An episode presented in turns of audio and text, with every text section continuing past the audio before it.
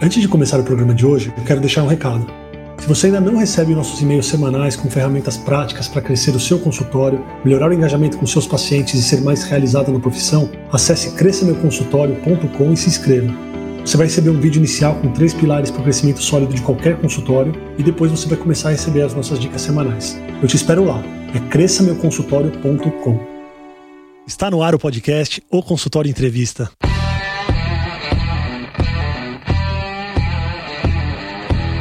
Bem-vindos, eu sou Daniel Kruglenski, médico, cirurgião do aparelho digestivo e vou entrevistar aqui especialistas em diversas áreas que vão nos ajudar a crescer na carreira, melhorar a conexão com os nossos pacientes e a se desenvolver na profissão. Como se preparar para o crescimento? No programa de hoje eu converso com o Rodrigo Bomeni. O Rodrigo é médico endocrinologista formado pela USP ele atua em consultório, ele se comunica através das mídias sociais com os pacientes e com outros profissionais de saúde e também criou e administra cursos tanto para pacientes como para profissionais de saúde. Muito obrigado pela presença, Rodrigo. Daniel, obrigado. É um prazer estar aqui. Diferentemente do outro podcast que a gente gravou, é, esse daqui eu não tenho as respostas claras para isso, então talvez seja até mais interessante, porque de fato a gente vai discutir é, sobre esse assunto. Eu espero até sair desse podcast com algumas respostas para essa pergunta: como se preparar para o crescimento? É, a ideia desse tema, ela surgiu numa conversa nossa, falando sobre as dificuldades do crescimento. Então, eu acho que talvez não é todo mundo que vai ter essa resposta, e eu acho que pouca gente tem essa resposta, mas com certeza bater o papo e discutir sobre os assuntos e sobre as dificuldades que a gente tem pode ajudar muita gente. Todo profissional ele quer crescer, mas crescer pode ser um problema? Exato. É, sabe que, voltando a essa questão da resposta, será que existe essa resposta? Eu acho que existe, mas talvez ela seja diferente dependendo dos seus objetivos.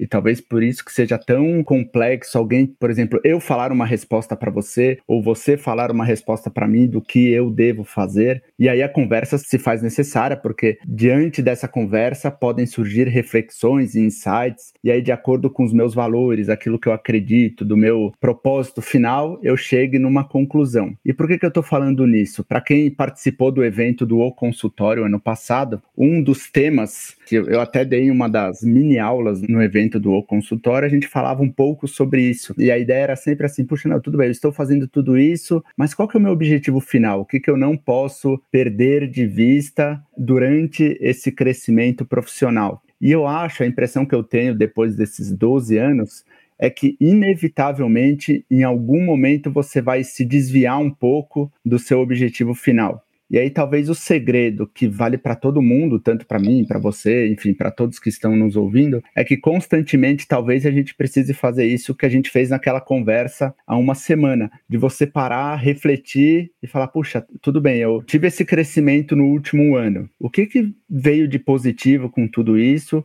O que, que de certa forma veio de negativo, o quanto que eu me afastei do meu objetivo final. Então, naquela aula do ano passado, eu mencionava sobre, olha, eu quero fazer tudo isso para que eu tenha mais tempo com a minha família, para que eu possa, enfim, ter inclusive mais recursos financeiros para que eu possa poder viajar, ter mais tempo livre, que era uma questão do, eu acho que eu até mencionei na aula sobre plantões, né? Então, eu resolvi sair dos plantões por causa disso, tal. E aí, quando você vem para o consultório, em algum momento isso fica bom, mas aí à medida que vai crescendo, você vai meio que se desvirtuando daquele seu objetivo final. E aí você tem que parar e refletir de novo. Puxa, tudo bem, olha, eu saí de um lugar A, fui para um lugar B, isso de certa forma melhorou e claro que traz benefícios, mas e agora, será que eu estou no caminho certo ou eu preciso fazer um novo reajuste? Então, respondendo à pergunta que você faz, será que crescer só traz benefícios? Eu acho que não.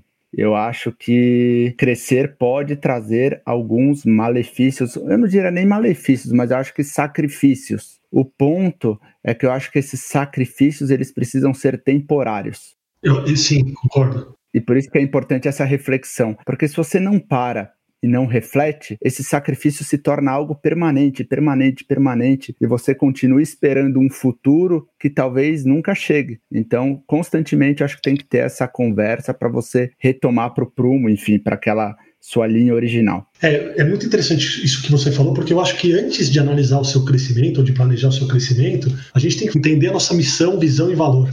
para quem não teve no evento que o Rodrigo foi palestrar, essa parte do evento a gente falava sobre o que é um consultório de sucesso para você.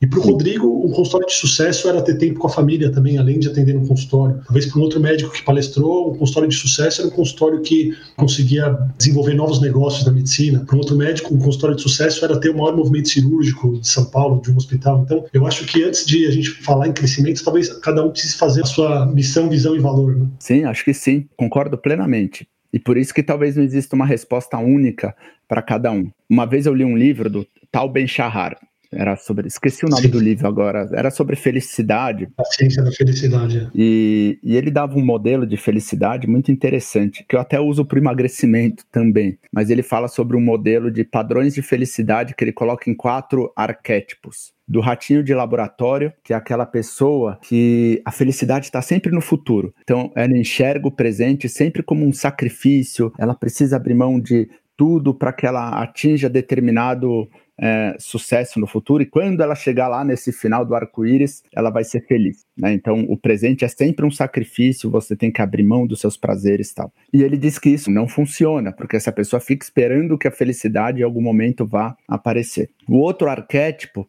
é o oposto. É aquela pessoa que acha que a felicidade está só no presente. Então você tem que aproveitar o presente de todas as formas. Imagina pensar no futuro, isso aí não tem nada a ver, você não tem que se sacrificar de nada. Então, ó, se você vai ter que abrir mão de um fim de semana para que você possa passar visita para um seu chefe, ou talvez, não, isso aí não vale a pena de jeito nenhum. A vida é agora, a vida é agora e você tem que aproveitar, que é o padrão hedonista que ele fala que, olha, é importante você vivenciar o presente, mas também se você pensa só no presente, só no presente, sem ter um propósito futuro, isso também não dá certo. Tem um terceiro padrão que é o nilista, que é o quê? O nilista é aquela pessoa que já se conformou. Nada deu certo no passado, o presente dela é muito ruim, e ela fala: olha, minha vida é isso mesmo, eu não tenho como mudar. E às vezes a gente observa isso em médicos também, não é? Então a gente vê médicos que estão há 20 anos, por exemplo, trabalhando até em áreas que não gostam, ou talvez querendo migrar, algo que você fala muito no podcast, de um atendimento de convênio para um atendimento particular, talvez sair um, da rede hospitalar e voltar mais para o consultório, mas como já tentaram isso por diversas vezes, já se conformaram, falaram: ah, isso aí, isso aí não é para mim, já estou com 45 anos, agora é assim mesmo, vou passar meus outros 30 anos assim para o resto da vida, que é o padrão nilista, que é muito comum também em pessoas com obesidade, porque as pessoas já tentaram emagrecer, já tentaram emagrecer, já tentaram emagrecer, não conseguem, já tentaram de tudo, aí se conformam. Nada, infelizmente vai ser assim mesmo, eu nasci para ser assim, tá? E aí tem um padrão ideal que ele fala, que é esse padrão que eu acho que a conversa e essa reflexão que a gente está fazendo é, nos traz, que é assim: você tem que aproveitar o presente, mas ao mesmo tempo você tem que ter um propósito no futuro. Então, viver somente no futuro não dá certo. Viver somente no presente não dá certo. Talvez você tenha que mesclar um pouco essa questão do ratinho do laboratório com o hedonista. E, de certa forma, em alguns momentos, eu acho que a gente vai ter que migrar mais para um lado ou mais para o outro. Então, veja, por exemplo, quando a gente. Bom, vou dar o exemplo bem, bem, bem, bem para trás. Quando a gente resolveu prestar medicina. Nossa, bem para trás mesmo. Não, é, é bem para trás, mas eu acho que, de certa forma, isso reflete muito os nossos valores, o que a gente acredita, em que sentido. Quando eu resolvi prestar medicina, eu abri mão de muita coisa para conseguir passar na USP. Tipo, eu Sim. estudei demais, eu abri mão, cara, eu deixei de sair. É, não fui dessas pessoas igual você, Camilo, que passou direto. Eu estudo, tipo, isso. Não, não, não. estudei demais, cara. Eu não passei direto. Na verdade, não, é. no terceiro colegial eu era federado, eu jogava vôlei, jogava vôlei no Paulistano. Eu não estudei muito, eu estudei muito pouco, eu fui muito bem na prova, mas eu fiz um ano de cursinho que, para mim, eu acho que foi light, mas estudei muito. Eu passei um ano no meu quarto. Né? no meu quarto, do cursinho, do cursinho pro quarto. Eu estudei demais, assim. Mas quando a gente faz isso, a gente tá se comportando comportando feito um ratinho de laboratório. Estou tendo que fazer um sacrifício temporário para conquistar algo que eu quero muito daqui a um ano. Então eu acho que em determinados momentos a gente precisa se comportar como um ratinho de laboratório. A gente pode até encarar esse presente de estudar, é que tem coisas que são chatas mesmo. Então assim, se alguém falar que adorava estudar, decorar tudo aquilo de história, geografia tal, é difícil, é difícil ter prazer com isso.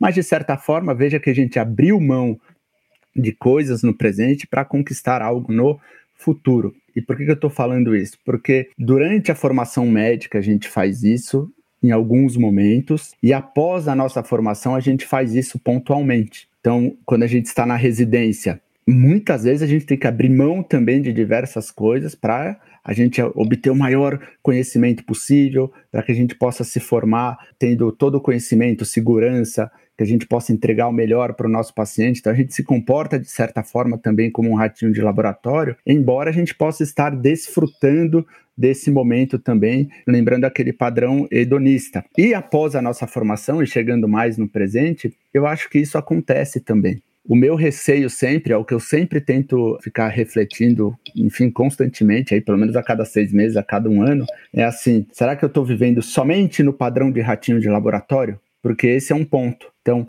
Sim. Quando a gente sai da faculdade, e talvez muitos dos que estão nos ouvindo aqui também se identifiquem com isso, a tendência é que a gente comece a pegar tudo que é emprego que aparece. Teve um determinado momento, um, dois anos depois que eu tinha me formado, que eu era assistente do pronto-socorro do Hospital das Clínicas, eu era assistente responsável por um setor do convênios do Hospital das Clínicas, eu trabalhava no pronto-socorro do Einstein, eh, eu trabalhava no setor de doenças crônicas do Einstein, e aí eu tinha o consultório, entende? Você pega tudo, você pega tudo, você pega tudo. Ou seja, você, de certa forma, está se sacrificando ali de outras áreas da sua vida, porque você quer crescer do ponto de vista profissional. Agora, em algum momento, Sim. você vai ter que decidir, falar, puxa, mas eu vou aguentar isso quanto tempo? 10 anos, 15 anos, 20 anos? Aí você vai e faz uma interferência mais profunda. Ó, vou sair, vou pedir demissão daqui, daqui, daqui e vai para o consultório não é? Agora, Sim. e para crescer o consultório? O consultório também não cresce do nada. O consultório, para crescer, as pessoas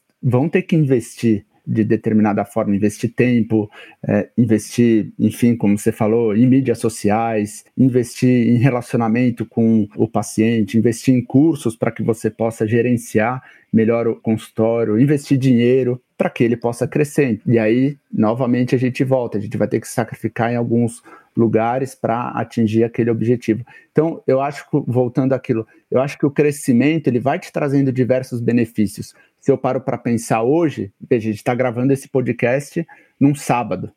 Isso, há cinco anos, para mim, ia ser algo impossível. Por quê? Porque eu tinha praticamente todos os finais de semana ocupados com plantão. Ou seja, Sim.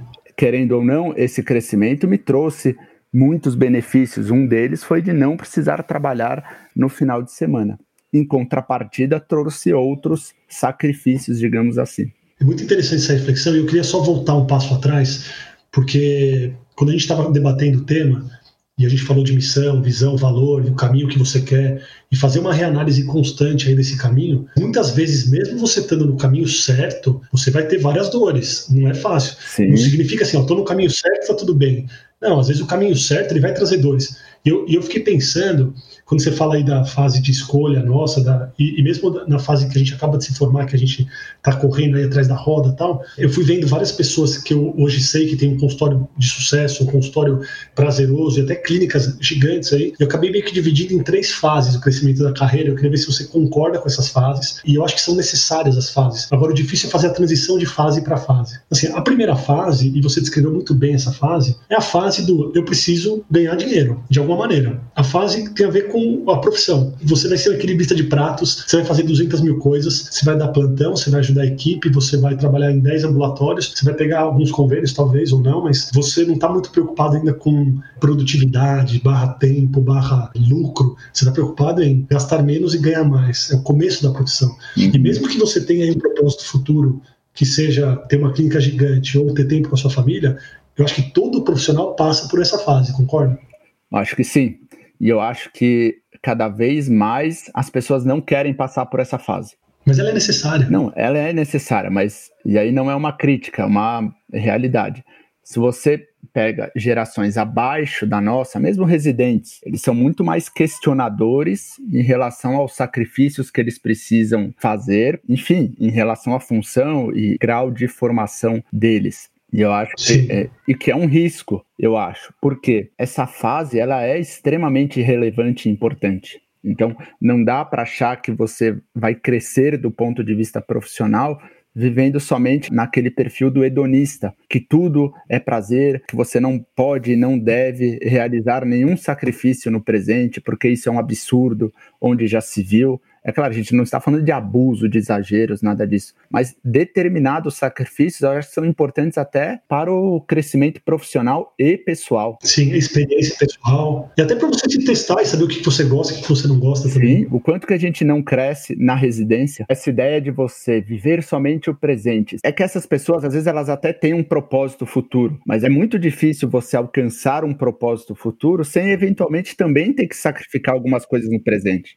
Por quê? Porque muitas vezes o que gera mais prazer no presente, às vezes até te impede de alcançar esse objetivo futuro. Então, voltando para a parte do vestibular, porque é uma coisa mais fácil até da gente conseguir. Se a gente quisesse fazer tudo que fosse prazeroso naquela época, a gente não teria passado. Não. Ou seja, quantas vezes a gente não deixou de sair, de, de jogar futebol com amigos, com familiares, aniversários, para que a gente pudesse conquistar esse objetivo. Eu acho que o ponto Sim. é que tudo tem que ser temporário, temporário, temporário. Tem que ser algo que você vai refletindo constantemente para que você não viva somente no padrão de ratinho de laboratório. Agora, a ideia Sim. que eu vejo de você viver somente no padrão hedonista, ou seja, eu não posso ter nenhum sacrifício no presente porque o que importa é agora. Isso também não dá certo também não dá certo. É muito difícil você crescer dessa forma do ponto de vista profissional. Sim. A próxima fase que eu identifiquei é uma fase em que você começa a realmente analisar o custo de oportunidade. Que aí eu chamo já de você tentar identificar o benefício se você tem lucro ou não com isso. Então, o que é mais lucrativo? Você dar um plantão ou você ficar em casa e trabalhar seu site e investir no seu marketing? Sim.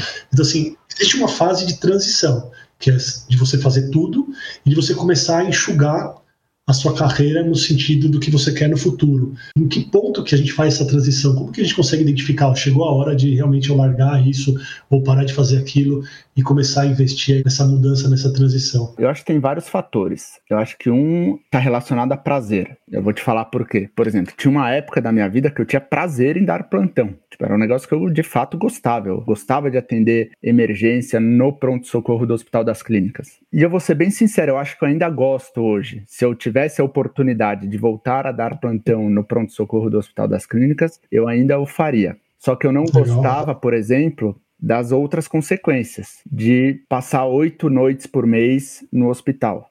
Sim. Isso era uma coisa que eu não gostava. Agora, o que me levou a tomar a decisão de sair foi algo além disso. Foi eu não conseguia mais me atualizar naquilo que eu estava prestando o serviço. Ou seja, eu não conseguia mais me manter totalmente atualizado em emergências clínicas e em endocrinologia. Entendi. E aí, esse foi um dos fatores chaves para eu ter pedido demissão do, Hospital das Clínicas. Eu não conseguia mais me manter atualizado, estava sendo algo muito difícil.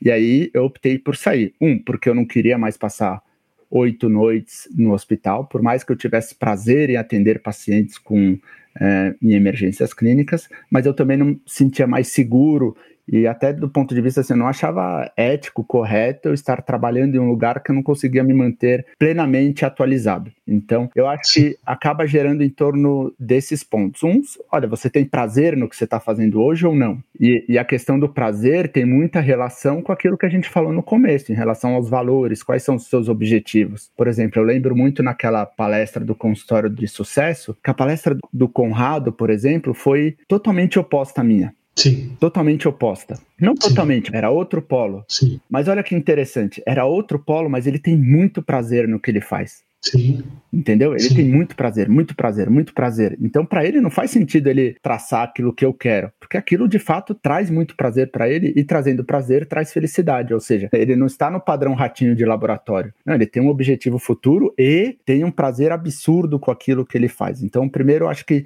gira em torno de prazer e o prazer está muito relacionado a que essa questão de valor. O segundo ponto, eu acho que está relacionado e são coisas parecidas é você está disposto a abrir mão do quê? Por exemplo, eu não estava Sim. mais disposto a abrir mão de oito noites fora de casa. Será que o que faz você mudar dessa fase de pegar tudo para você começar a enxugar e ver o que, que te traz mais benefício, será que a dor, o desconforto não é o principal fator que move a pessoa? Faz sentido também. Ou seja, quando começar a machucar, digamos assim, você tem dor em algo que você não está mais disposto a abrir mão. Começa a te incomodar demais, sabe? Não faz mais sentido. Isso. Eu não estava mais disposto a perder final de semana de plantão ou ter que aturar determinadas coisas que aconteciam no ambiente do pronto-socorro ou perder noites. Sim, eu concordo com você. Acho que quando começa a ferir coisas que você não está mais disposto. E acho que a questão financeira também. Porque a Sim. partir do momento que você Sim. começa a ter ganhos financeiros em outros locais, eu não acho que a escolha deve ser somente por questões financeiras, mas de certa forma ela influencia, porque querendo ou não, Sim. como médico, na maioria das vezes a gente está vendendo a nossa hora ou uma determinada habilidade, competência, no caso de uma cirurgia. Então, isso precisa ser levado em consideração também. Eu acho que a questão financeira precisa ser levada em consideração também. Uma pausa breve na entrevista para um recado muito importante. Se você curte o podcast, se você está gostando da entrevista, não deixa de seguir esse podcast. Então você vai clicar no botão seguir, seja no Spotify, seja no Apple Podcasts ou no SoundCloud. E você pode também compartilhar os episódios com seus amigos. Se você tiver dúvidas ou sugestões de convidados, pode mandar no Instagram arroba o consultório evento e eu vou me esforçar ao máximo para trazer sempre gente de muita qualidade para nossas entrevistas. Agora vamos voltar para nossa conversa se você sente que você não está sendo valorizado, isso vai começar a te gerar um incômodo. Essa semana até eu recebi um direct no Instagram de uma pessoa que tinha um consultório privado e também fazia um ambulatório no hospital, onde ela atendia os convênios vinculados ao hospital. E ela ficava muito incomodada com as mensagens que chegavam no direct dela dos pacientes do ambulatório, mas ela não se incomodava com as mensagens dos pacientes particulares. Uhum. Ela estava muito nervosa com as mensagens. E eu falei para ela: será que você está nervosa com os pacientes ou será que você está nervosa com você? Será que já não deu para você? Será que o que você ganha nesse lugar já não está fazendo mais sentido? Quando eu falo ganho, não estou falando só de dinheiro. Você pode ganhar experiência, você pode aprender a atender num lugar desses. Mas ela falou: cara, você tem razão, eu tô brava comigo, porque eu tô aceitando um negócio que eu já não tenho o que mais aceitar. Porque, pelos meus princípios, eu já não quero mais fazer isso, eu já não quero responder. Eu começo a me sentir abusada, no sentido de entrega mesmo, sabe? O sentido de abuso aí tá intimamente ligado à questão financeira e de valor que é aquela questão do crescimento. Sim. Veja, a partir do momento que você começa a atender particular, cobrar mais caro determinado valor da consulta, você já não está mais cobrando apenas por aquele valor da hora trabalhada. Você está disponível para aquele paciente. Você está cobrando a sua disponibilidade, exatamente. Exato. Então não é que ah, isso é uma distinção de paciente de convênio e paciente particular. Eu não acho que é uma distinção do ponto de vista de desmerecimento, um vale mais, um vale menos. Não é, muito pelo contrário. Não, tanto a minha resposta eu desfoquei do paciente. Eu falei, isso não tem a ver com o paciente, isso tem a ver com você. Sim. Você está é. transferindo talvez para o paciente um descontentamento que é seu. Já está na hora de mudar. Isso serve para várias áreas. Eu estou falando de atender ambulatório, mas pode ser da plantão, por exemplo. Para mim, eu odiava da plantão. Quando você fala que você amava da plantão, vendo? Totalmente diferente. Eu odiava. Eu dava plantão e eu sabia, o meu plantão ele tá me trazendo alguns benefícios. O financeiro era o menor deles, mas assim, eu tava aprendendo a atender melhor as pessoas que chegavam, eu tava aprendendo a operar, eu tava vendo as urgências. Quando parou de fazer sentido para mim, começou a me incomodar muito mais, porque já não fazia mais sentido o ganho e o, o custo-benefício para mim, sabe? O risco-benefício, a minha hora-benefício, cidade-benefício. Agora, e aí eu saí. Olha que interessante. Quando eu terminei a residência de endócrino, surgiu a possibilidade de eu atender convênio. Então, fui atender pacientes de convênio em determinado hospital. Aí eu fiquei um mês e pedi demissão, porque para mim era um negócio que me irritava. Ou seja, ganhar 30 reais por consulta, ter que atender o paciente em 10, 15 minutos, porque logo que eu comecei, eu agendei a cada 45 minutos. Por quê? Porque o meu objetivo não era tanto ganhar dinheiro. Tudo bem. Sim. Ali vou, vai chegar pacientes para mim, eu vou conseguir aprender, vou ter contato com. Aprendendo a atender. Isso, Isso contato com coisas que eu não tive durante a minha formação na residência, enfim, é um outro aprendizado. E eu podia atender a cada 45 minutos? Não podia. Ou seja, era imposto que você tinha que atender a cada 10 minutos, a cada 15 minutos tal. E aí, por exemplo, para mim, foi algo que isso feriu né, aquilo que você disse da dor. Falando, não, então isso eu não quero. E aí, para mim, eu prefiro dar plantão. Sim. Então, para mim, foi melhor dar plantão, enfim, até que eu tivesse possibilidade de viver do consultório particular, do que me sujeitar àquilo que era imposto, enfim, por determinado hospital, determinado serviço. Mas no fim são todos, são, tu, são é, é, tudo uma escolha. E eu acho que isso é uma coisa muito importante. Veja, é, querendo ou não querendo, eu acho que as pessoas elas não são culpadas pela situação que elas estão hoje, mas de certa forma elas são responsáveis, porque elas Com são certeza. as únicas que podem tomar as decisões. Entende? Então, quando Sim. você, ah, mas é que, sei lá, tal convênio paga muito pouco. É claro, eu até entendo que paga muito pouco. Agora, você não deixa de ser responsável também por essa situação, porque você que está se sujeitando a atender nessas condições. É um tema complexo esse daí, claro, mas Sim. é importante só porque muitas vezes, e isso acontece comigo, acontece com você, a gente tende a se colocar num papel de vítima e aí a gente tira a responsabilidade da gente. E aí a gente fica sem possibilidade de ação, de mudança. Por isso que eu acho que é tão importante a gente se visitar com uma certa periodicidade para entender é, como que é o nosso sentimento em relação àquele período que a gente está vivendo. Justamente para não aceitar algo que está te fazendo mal por muito tempo. Isso aqui é um dos maiores problemas da nossa profissão emocionais, tem a ver com a gente aceitar uma coisa que está fazendo mal para a gente por muito tempo. Sim,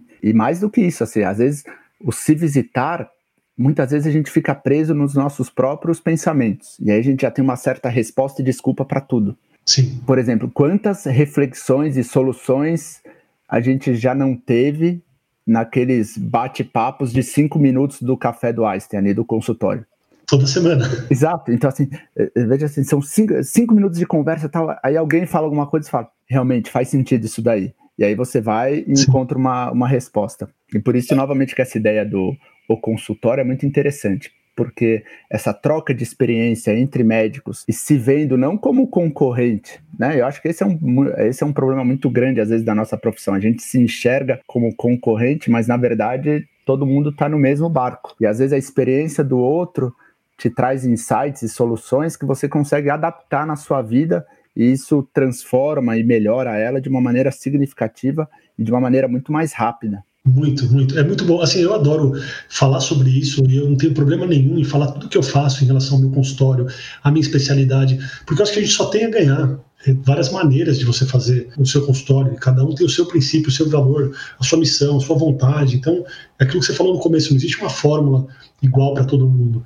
Então, toda a troca de experiência é muito válida. Eu queria acrescentar alguma coisa na conversa aqui, porque eu falei sobre duas fases, né? Sobre a fase em que a gente se em ganhar dinheiro, sobre a fase que a gente já começa a moldar aí o nosso custo-benefício, a nossa hora e o que, que vai trazer mais prazer para gente. Mas eu queria reforçar aí e contar para vocês que com 100% das pessoas que eu conversei, comigo também isso aconteceu, essas duas fases, elas moram no caos. Então, assim, não pense que quando você largar um plantão e começar a se dedicar ao consultório, ou quando você sair de uma equipe e começar a se dedicar ao consultório, que a vida vai acalmar. A sensação de caos, ela não acaba aí. A sensação de caos, ela vai acabar numa terceira fase, e essa fase já é muito mais difícil. Ela é uma fase, na verdade, acho que é a mais difícil de todas, porque ela envolve muitas decisões e envolve outras pessoas. Então, nessa fase intermediária aí, onde a gente vai ajustando o nosso benefício e o nosso tempo no trabalho, é, a gente precisa desenvolver vários papéis. E quem está com a gente nesse caminho também precisa desenvolver vários papéis. Então, é aquela sensação de equilibrista de prato. Então a gente está fazendo um monte de coisa. Quando você largou aí o, o pronto-socorro e, foi se dedicar ou às mídias ou ao seu consultório, com certeza você teve que desempenhar vários papéis. E, e, todo mundo aqui que faz consultório já vivenciou essa situação de você ser o cara que marca a sua cirurgia, que você faz os seus relatórios, que você dá o retorno do seu paciente. Tem gente que até tem um outro celular e, e faz o papel de uma secretária, a própria pessoa faz isso. Tem muitos profissionais de saúde, psicólogo tem muito disso, dentista tem muito disso, às vezes nem tem uma secretária física mesmo, a própria pessoa controla controla a agenda. Então, mesmo que você esteja no caminho certo, no sentido do seu objetivo, esses dois é, períodos eles têm uma sensação de caos, eles são um pouco de caos. Quando que o caos acaba? E é difícil, tá, pessoal? Mas é numa terceira fase. Que fase é essa? É a fase onde a gente começa a poder focar em pessoas e processos. Então, quando você já está com um giro, um fluxo de caixa muito maior, você já tem um movimento muito maior, e aí o caos ele já não consegue mais segurar esse movimento, você começa a investir nas pessoas para poderem tomar conta de cada um desses pratos. Então, assim, o, o caos ele só vai acabar muito para frente, mas ele consegue acabar. Ele acaba quando você realmente consegue dar o papel certo para cada pessoa e deixar com você você o papel daquilo que você faz de melhor. Então, eu, por exemplo, tanto no meu consultório como no evento, estou começando a vivenciar a calmaria agora. Que eu consigo ter alguém me ajudando a editar as coisas. Mesmo assim, ainda tem um pouco de caos, mas assim, eu tenho uma pessoa que edita os vídeos que eu vou subir, que ajuda a me editar o áudio e subir o podcast. Então, assim, fazer alguma outra coisa na mídia. No meu consultório, eu tenho a pessoa que fala com os pacientes, a pessoa que faz toda a parte financeira, e eu consigo entregar o que eu tenho de melhor. Eu consigo atender meu paciente com muita calma, eu consigo estudar minhas cirurgias e eu consigo estudar os temas para me dedicar aqui a podcast, ao evento, que é o que eu gosto muito de fazer. Você tem essa sensação? Você já chegou nessa fase de começar realmente a terceirizar alguns trabalhos para você poder fazer o que você faz de melhor, Rodrigo? Não. Não, cheguei.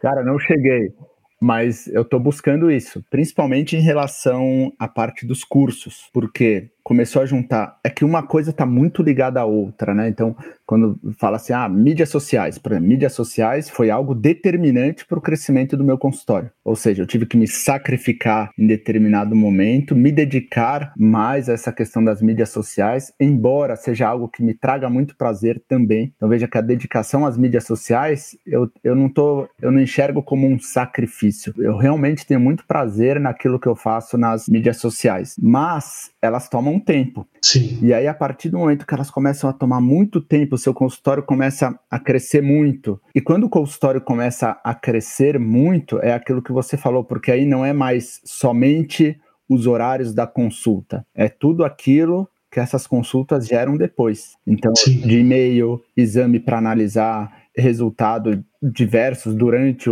esse período de intervalo é, de tempo, Mensagens, mensagens. mensagens de WhatsApp, é, você está cobrando mil reais a consulta, você vai estar tá disponível para responder mensagem dos seus pacientes em determinadas intercorrências e nada mais justo do que isso. Mas à medida que o seu volume de consultório aumenta, o volume de respostas também aumenta. Sim. E aí já não são mais oito horas de consulta, são oito horas de consulta mais uma hora e meia, duas horas você respondendo. E tudo que você responde, obrigatoriamente você anota no prontuário depois para você não se perder.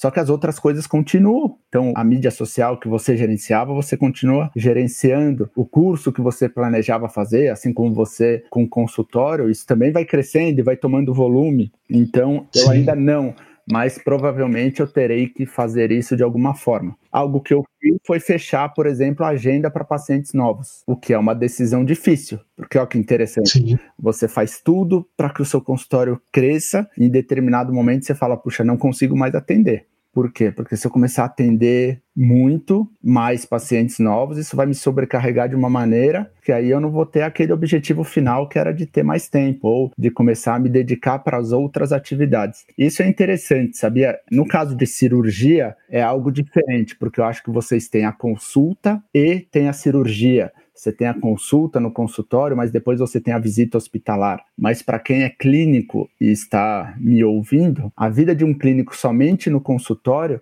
ela é muito repetitiva. Embora Sim. cada paciente seja um paciente, uma história, uma orientação um pouco diferente, mas são 8, 10 horas por dia dentro do consultório. E a mesma rotina todos os dias. Eu até mandei para você recentemente sobre a teoria da lasanha. Verdade.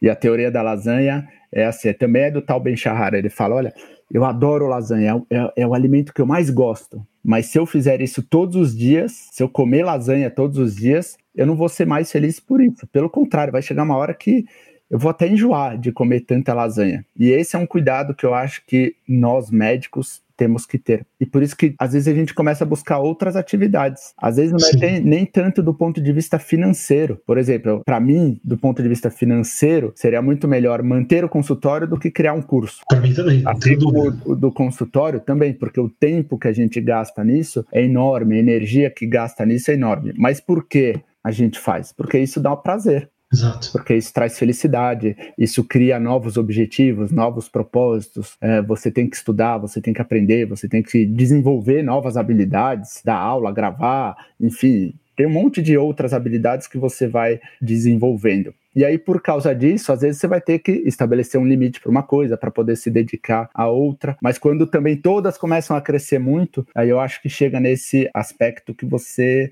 mencionou. Talvez seja necessário pessoas para que possam uh, te dar um suporte, te ajudar, que você possa delegar funções que não necessariamente precisam ser feitas por você. Vou te dar uma sugestão aqui, não sei se você já pensou nisso, mas aproveitando que o nosso bate-papo é sempre muito aberto, e no café eu faria isso para você. Talvez uma pessoa que possa anotar todas as condutas que você toma aí fora do consultório, falando no WhatsApp ou no direct message. Você conversou com um determinado paciente, você vai mandar um áudio para uma secretária sua e falar: eu acabei de conversar com aquele paciente, escreve no prontuário que a conduta foi essa, essa, essa. Talvez isso tire muito peso de você é, no anotar, você está indo lá para anotar, mas que ele não se abre, baixa o sistema, entra no prontuário. E talvez com um áudio rápido, depois de atender os pacientes ou de falar com o paciente, eu faço muito isso no meu consultório, me gerou muito tempo para poder fazer outras coisas. Mas é interessante isso, porque muitas vezes eu até pontuo para o paciente isso, porque o paciente ele não tem ideia, muitas vezes, do processo que é a resposta de um e-mail. Sim. Porque a resposta de um e-mail, sem exagero, ela leva entre 15 e 20 minutos, todo o processo. Porque a partir Sim. do momento que o paciente manda um resultado de exame para você, você vai ter que entrar no prontuário dele, simplesmente para relembrar a história. Às vezes Exato. tem pacientes que você lembra de tudo, tem pacientes que você lembra, tem pacientes que você às vezes não lembra nada. Foi um paciente que passou uma vez há dois meses, mas de qualquer forma você sempre tem que entrar, porque você nunca vai poder sempre. confiar absolutamente na sua memória. Então você vai ter que revisar todo o caso do paciente. Sim. Aí você Sim. vai entrar no exame, aí você vai anotar as coisas importantes no prontuário, a conduta que você decidiu. Às vezes é pior do que isso em termos de tempo. O paciente simplesmente te manda o exame, mas você depende de outra informação.